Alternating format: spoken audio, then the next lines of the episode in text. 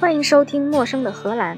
今天来回答一个我一直被人问到的问题：什么样的人适合当数据科学家？随着 AI 和机器学习越来越热门，数据科学家这个职业忽然间也火起来了。很多公司动不动就出到七八十万的年薪，还找不到合适的人选。数据科学家到底是干什么的呢？如果让我用一句话总结，我觉得就是通过分析数据带来价值。这个价值可以是商业价值。比如说，提高工厂的生产效率，降低成本，也可以是社会价值，比如克制化远程虚拟教育或者辅助医疗；也可以是科学价值，比如在科学领域所需要的数据分析。关于具体有什么样的应用，可以解决什么样的问题，大家可以听听之前的两集广播：机器学习学什么和人工智能。今天的话题是：按我的观察和体会，什么样的人适合当数据科学家？如果不提价值，数据科学家的主要工作就是在数据里面找规律，找非常隐秘的规律、非常微妙的规律，来预测未来将要发生什么。比如说天气预报，或者预测哪个电梯什么时候要坏，哪个候选人会当总统，或者哪个足球队会得世界杯。数据科学家这是一个新的工种，十年前基本听不到数据科学家这个词，但是数据科学已经存在一百年了。为什么现在数据科学倒成了流行呢？一是因为过去二十年收集数据的技术突飞猛进，采集数据的成本也越来越低。在过去的十年里，已经收集了大量的数据，可以提供给数据科学家使用，并且更重要的是，过去二十年计算机技术的发展，计算机的运算能力足够强大，可以在能接受的时间内解数据科学家想要解的数学模型。这两点结合起来。数据科学不仅仅停留在科学领域里，也变得非常有实用价值，可以转化成钱。其实，在七八年前，大学里才开始有数据科学这个专业。第一批作为数据科学家培养的学生，大学四年，研究生两年，所以也就是最近一两年才出现在人力市场上的。那么，市场上已经有的这些资深的数据科学家是什么人呢？不得不说，有一部分是骗子。因为这个职业是一个非常热门的职业，而且懂数据科学的人也不太多，所以有不少人钻了这个信息不对等的空子，说自己是数据科学家。今天我们不说骗子，我们讲的数据科学家是那一部分诚恳的数据科学家，真的科学家。他们的背景是什么呢？一部分是运筹学、统计学，在工作中又不断学习工程知识。第二类是工程背景，然后在工作中学习统计学知识；还有一小撮数据科学家是计算机背景，在工作中补充统计学和工程知识。所以大概看来，运筹学、统计学、计算机科学还有行业知识是数据科学家不可或缺的知识背景。当然，只有相关知识背景还是不够的。说一个人适不适合从事某个职业，还和这个人的个性有关系。他需要具备一些基本的素质。那作为数据科学家，需要具备什么样的基本素质呢？我总结下来大概有三点：第一点是热爱八卦，第二点是挚爱算卦，第三点是有耐心等待结果。听起来和占星师的基本素养差不多，惊讶不惊讶？待我一一道来。首先要爱八卦，并且追求真相。闲的没事儿的时候八卦是远远不够的，要爱到骨头里。要做到，只要有八卦，手边别的事儿都可以放下，竭尽所能搜集信息线索，不放过任何一个线人，这样才算得上是足够热爱八卦。比如说，你想知道某个人的生活方式，首先可以扒他的微信，看他与多少人有联系，与多少人联系频繁，最后联系的人是谁，上一次联系这个人是什么时候，他喜欢发什么样的照片，照片里什么颜色的东西最多，还可以查他的水电表。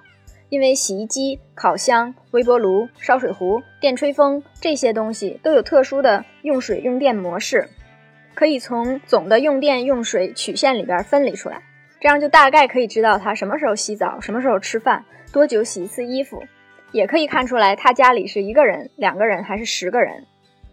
如果想知道他的位置，也不一定非要用追踪手机，也可以追踪他的车、追踪他搭的船或者飞机。上一次。一个朋友，他的家人在海上平台工作，但是我的朋友怀疑他家人跟他说是去工作了，但是有可能是去做别的了，就问我可不可以帮他了解一下他家人的去向。这就是一个非常好的八卦的机会。首先我要做的是查一下天气预报，比如说他家人说十六号早晨要出发，但是十六号早晨沿海八级风，你就知道船是肯定不会出发的。然后呢，从全球平台数据可以查到他工作的那个公司的平台都分别在什么地方，然后也可以查到他公司雇了哪些船，挂什么船旗，长度是多少。我们也知道这个船肯定不是货轮，也不是游轮，也不是军用船只，所以它是一个有特殊功能的船。这样就可以通过已知的大概出发时间、大概出发海域、船旗、船的长度、船注册的功能。开始查实时船舶位置网，通过这个网络上面的数据，可以实时看到船只在某个时刻具体位置、它的航速、航向和吃水。查到这个之后呢，大概就可以锁定那么十条船了。如果这个人在船上的话，他就应该在这十条船里。然后再问问朋友，看一下他家人的手机什么时候有信号，什么时候没信号，再对照沿海基站图，就可以大概算出来它的航线。虽然说他在海里的时候还并不能确定是哪一条船，但是只要这个船一靠平台或者一靠码头，我们立刻就知道了。只是喜欢八卦别人的私事儿还是远远不够的，要对任何事情都抱有八卦的心。比如说看到莱茵河上的驳船，就想知道各个船行在莱茵河上买卖做得怎么样。要想知道这个答案，就可以在莱茵河河口快进码头的大桥上或者桥旁边找一个咖啡馆坐下来。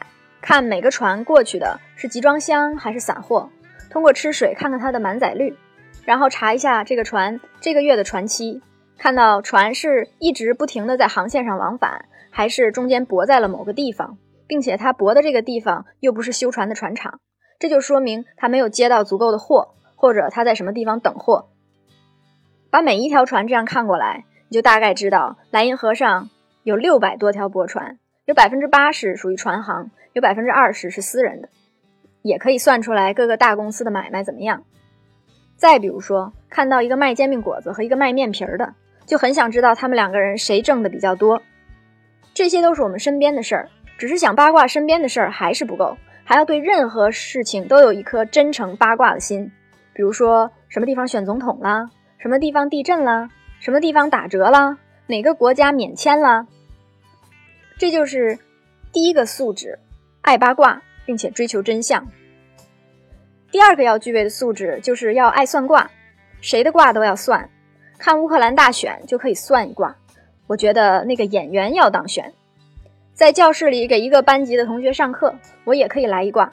我觉得那两个人将来要成一对儿。看到一个公司的提案，也可以来一卦。我觉得这份提案要得到投资，不会少于一百万，但是也不会多过一百五十万。去参加一个公司合作会，我也可以算一卦。我觉得这个公司要收购那个公司。遇到客户的首席什么什么官聊上一会儿，我也可以算一卦。我觉得三年之内他应该是职位不保了。在电梯里遇见一堆人，也来一卦。我觉得那两个人好像有一腿。面试的时候见到候选人，也可以算出来。我觉得他不会来我们公司，应该会去竞争对手那边。看看天。就算到一个小时之后要刮风，看看路就算到我觉得堵车要堵一个小时，一定要乐此不疲，时刻警觉，时刻算卦。光是乱算还不够，还要有依据，要严谨。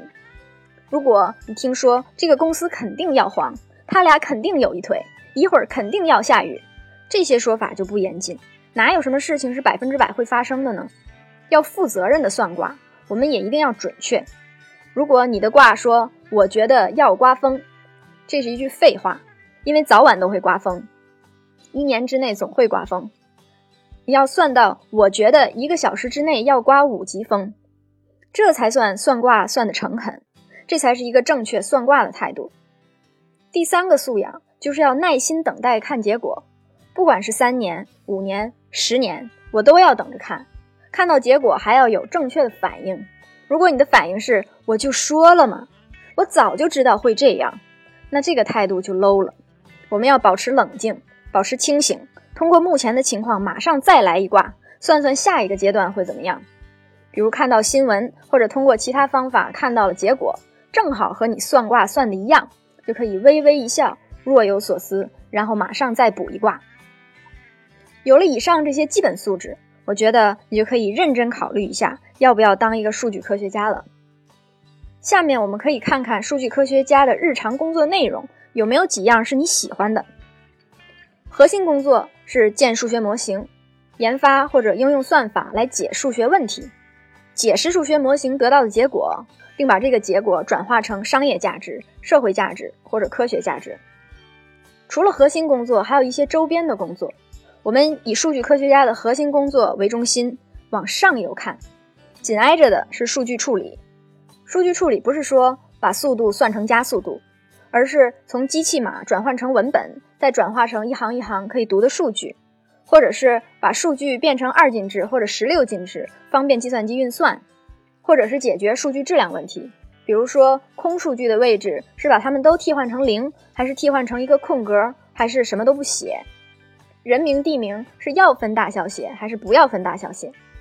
另外，数据处理还有一个比较重要的内容，就是处理隐私，比如说车牌号、人名。地址、生日，要怎么把这些内容隐藏又不会影响数据分析？或者要决定隐藏哪一部分内容，就能让任何人都不能通过没有隐藏的那一部分内容来反推别人的隐私。数据处理还有更复杂的，比如实时以毫秒级写入数据，或者是毫秒级传输数据包排序，因为网络的原因或者其他原因。有可能先发生的事儿的数据，反而比后发生的数据晚传入数据库。这个时候就需要有一个实时排序的功能，把这些数据包按照正确的时间顺序排序。更复杂的情况，还可能要实时的把这些排好序的数据发去不同的通道，这样就需要一个实时分类识别功能。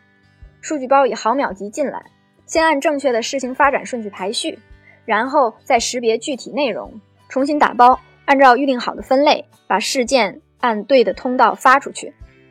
所有这些都要在一瞬间完成。这些工作，数据科学家可以做，但是也有一个专门的职业，专门负责做这些事情，叫做数据工程师。在数据处理的上游，还有一个关键的步骤是数据采集。数据是怎么采集来的呢？可以通过纸和笔，也可以通过传感器，可以通过网络爬虫。或者照相机、麦克风、电子鼻子等等。数据科学家虽然不用了解怎么造纸或者怎么制造这些硬件，但是需要有足够的知识，可以决定用什么样的硬件采集什么样的数据。比如说要用摄像机，数据科学家就要通过他要实现的目的来决定采集什么质量的影像，是需要 HD 还是需要 4K，每秒钟需要至少多少帧。要把噪音控制在什么范围之内？也有的时候，数据科学家要决定一个传感器要放在系统的什么位置。比如，我要测转速，那是要测电机的转速呢，还是要测泵的转速呢？有的时候还要注意这些硬件的特殊要求，比如说需要防震、防爆、隔热，还是需要防水、防腐蚀等等，这些都会影响采集数据的成本。采集数据的结果，如果数据采集就出了问题，那后面的处理就非常艰难，而且可能导致完全不能实现预想的目标。在数据采集跟处理之间，还有一个步骤是数据传输。这个通常数据科学家们不需要很了解，但是传输也是一项非常专门的技术。比如可以通过电缆，可以通过 GPRS，可以通过两 G、三 G、四 G、五 G。或者 LoA 等其他工业专用的低能耗网络，或者蓝牙，或者光通讯 LiFi 技术，不能说数据科学家完全不用关注这一点，因为传输速度、传输质量和数据包到达率，这些对数据质量也非常有影响。以上工作内容都是数据科学家核心领域的上游，那核心领域的下游呢？还有数据可视化和数据应用。可视化可以非常简单，简单到画一个饼图。或者画一个柱状图，也可以更复杂，比如动态图、三维图，或者一个复杂的看板、一个网页，或者一个 APP，还可以非常复杂，比如带自动多维渲染的动态图，通过 5G 网络实时在 3D VR 头盔上的实现。数据可视化还有下游，就是做报告。一个数据科学家可能要给不同的人来解释这个数据结果和这个结果可以带来的价值。报告的对象有可能是其他的科学家，有可能是工程师，有可能是没有什么技术背景的经理，也有可能是 CEO，还有可能是只关心投资回报率的投资人。数据科学家需要知道每一类听众关心什么，给每一类听众提供最相关的信息，最有效的沟通。更刺激的情况是一屋子干什么的人都有。数据科学家就需要平衡他所提供的信息，利用好他可以做报告的时间，是不是能以最高的效率为每个人提供价值？经常有人会问我，我想当数据科学家，我合适吗？其实你只要问问自己，是不是够八卦，是不是足够爱算卦，是不是有耐心等结果，看到结果的时候，有非常积极的想要再算一卦吗？然后再问问自己。以上所述的工作内容有没有百分之五十是自己喜欢的？之后再看看自己是不是有足够的工程背景、计算机背景、数学背景、运筹优化背景、统计学背景，或者说有没有足够的信心，可以在未来的两三年里学习，无论缺什么知识，都愿意花工作以外的时间补齐。如果你觉得可以，那数据科学就是一个值得试一试的领域。等你成为我的同事。以上就是今天的内容，陌生的荷兰，下次见。